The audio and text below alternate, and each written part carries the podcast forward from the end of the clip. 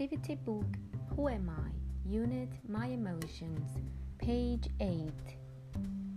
Sad, happy, thoughtful, energetic, okay, sick, surprised,